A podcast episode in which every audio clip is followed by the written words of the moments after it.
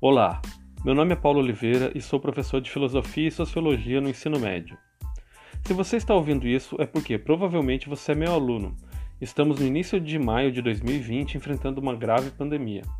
Espero que estejam todos bem, que as suas famílias estejam bem.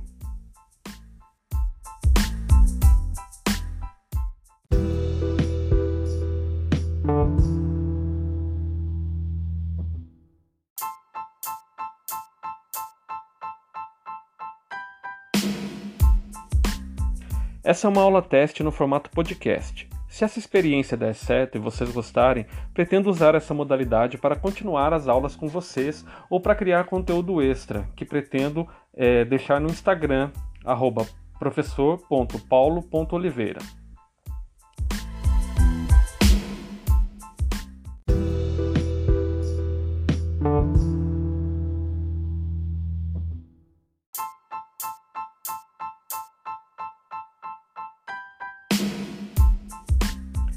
Bem, essa é a segunda semana de atividades online com vocês e o tema geral é natureza e sociedade.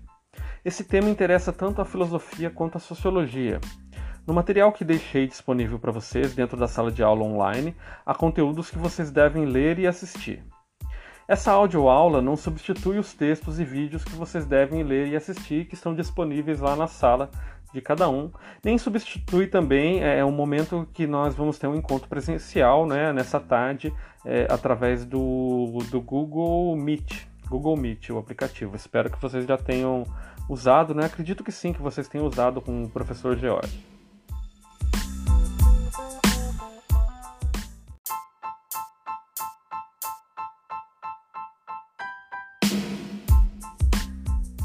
Bom, vamos voltar aqui então né, para a aula é, de hoje, é, para o conteúdo que está disponível lá na Classroom de vocês. Eu fiz um pequeno texto introdutório onde o objetivo é mostrar a vocês que o que nos define enquanto seres humanos são as coisas que nos diferenciam dos animais, isto é, aquilo que nós construímos em sociedade, as nossas culturas. Num dos livros didáticos que a gente tem na escola e que talvez algum de vocês tenha em casa, chamado Filosofando, das professoras Maria Lúcia e Maria Helena, há no capítulo 3 a frase de um filósofo chamado André Comte Sponville, que eu quero ler aqui para vocês. É, a frase é a seguinte, abro aspas então para o André.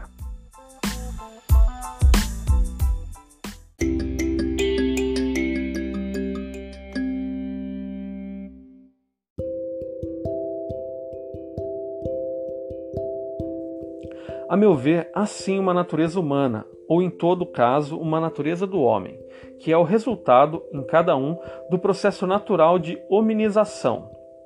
Nossa natureza é tudo que recebemos ao nascer e que transmitimos geneticamente quando transmitimos, ao menos em parte, aos nossos descendentes.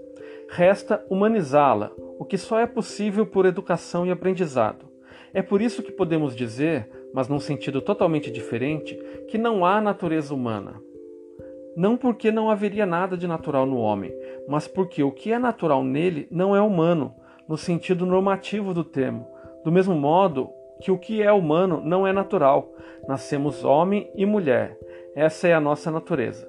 Depois tornamos-nos humanos. Essa a nossa cultura e nossa tarefa. Fecha aspas.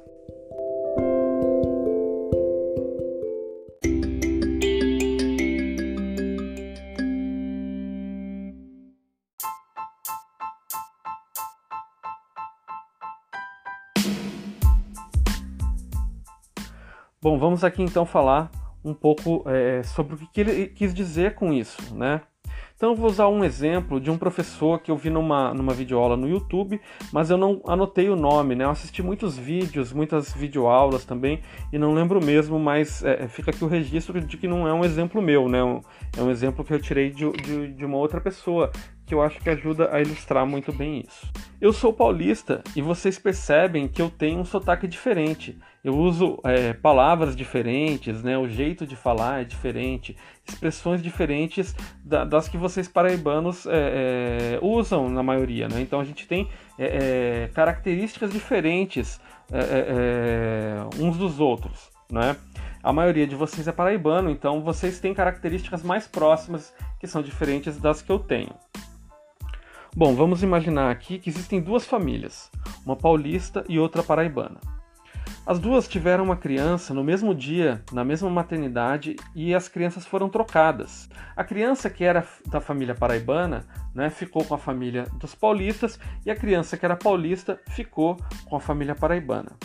Quando essas crianças crescerem, elas vão ter os hábitos e os costumes dos lugares onde elas foram criadas, porque são características construídas socialmente, socialmente, culturalmente. É, elas não vão ter as características da família da qual elas nasceram, mas sim do meio onde elas foram criadas. Então, essas características humanas, elas são construídas socialmente e culturalmente. Com os animais, isso não acontece, né? Os animais, é, por exemplo, se a gente colocar um ovo é, é, é, de canário num, num, ninho de sabiá e um, e um ovo de sabiá num ninho de canário, quando eles crescerem, eles não vão crescer com um, um, um sabiá com a cultura do canário, um canário com a cultura é, é, do outro. Eles podem até imitar cantos, né? Os pássaros imitam cantos, mas o, é, é, o sabiá vai crescer e vai se tornar um sabiá, e o, o, o, canário vai crescer e vai se tornar um canário, né? Os animais eles vivem por instinto, eles são diferentes da gente.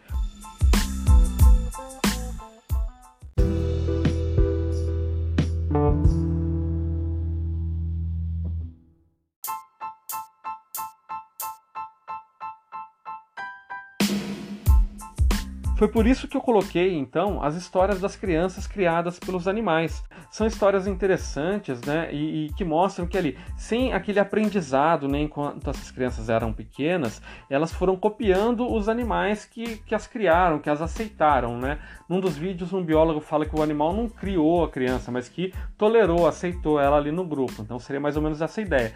E essas crianças, né, aprendem por repetição e aprendem a viver como aqueles animais. Então, elas não desenvolvem a, a, a, a, sua humanidade, vamos dizer assim. Por quê? Porque para desenvolver a humanidade necessita de estudo, de ensino, né? Isso se dá através da cultura, da sociedade. Não é natural do ser humano isso.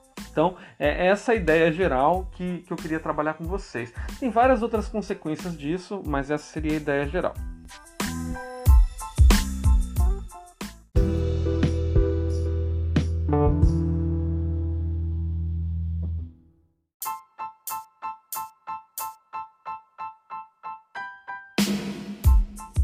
Eu queria falar algumas coisas que não estão nos textos que passei para vocês diretamente, mas que são conclusões a partir disso que a gente discutiu, que eu falei aqui um pouquinho para vocês. Se não há de fato uma natureza humana, o modo como nós somos, pensamos e agimos, depende de nós e não pode ser atribuído à nossa animalidade. Né? A gente não age ou faz as coisas porque elas sejam naturais. A gente constrói é, é, essas maneiras de agir. Né? Então, por exemplo, se nós somos pessoas agressivas, não é porque é da nossa natureza ser agressivo. É porque a gente se tornou assim, e daí talvez fosse o caso de investigar as causas dessa agressividade ou algo do tipo. Mas não é da nossa natureza. Com isso, a gente pode fazer também um link com conteúdo de história, por exemplo, é, é, com a questão da obsolescência programada ou de como isso afeta o meio ambiente. Nós, então, podemos escolher a preservação do meio ambiente em vez do uso desenfreado dos recursos.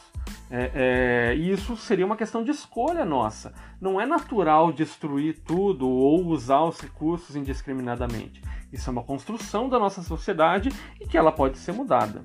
Eu pensei em falar sobre várias coisas aqui para vocês nesse sentido, né? Como por exemplo o impacto do consumo de carne para o meio ambiente, é, mas assim a aula ficaria longa demais e aqui a gente está fazendo é, um pequeno teste, uma aula inicial, então também nem eu sei fazer isso muito bem, nem sei se vai ficar muito longo, mas eu não, não vou me adentrar nisso. Mas assim, as questões é, que envolvem a sociedade, as questões que envolvem a nossa vida são questões de escolha nossa, porque nós somos humanos.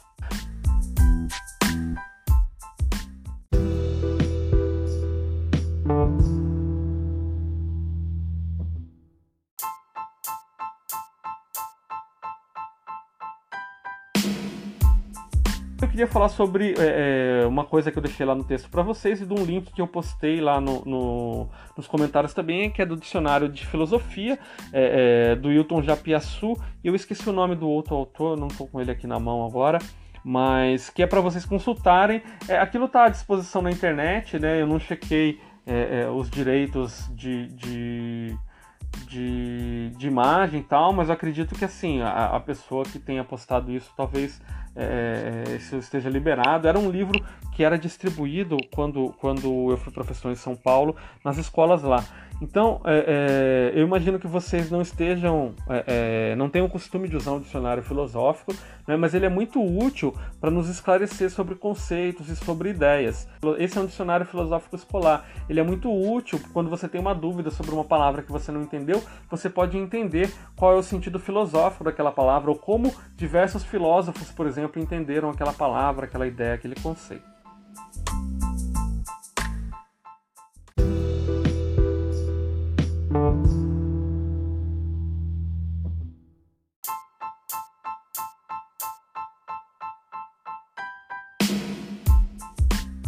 Por fim mesmo, eu queria comentar novamente o texto do Conte Sponville, né, é, do André Conte Sponville, que ali no finalzinho do texto ele dizia: nascemos homem e mulher. Mesmo isso é controverso, sabia? A filósofa francesa Simone de Beauvoir tem uma frase que é muito conhecida, muito importante, é, que é, é o seguinte: abre aspas, não se nasce mulher, torna-se mulher. Fecha aspas. É, essa frase foi inclusive tema de um Enem e causou uma certa polêmica na época.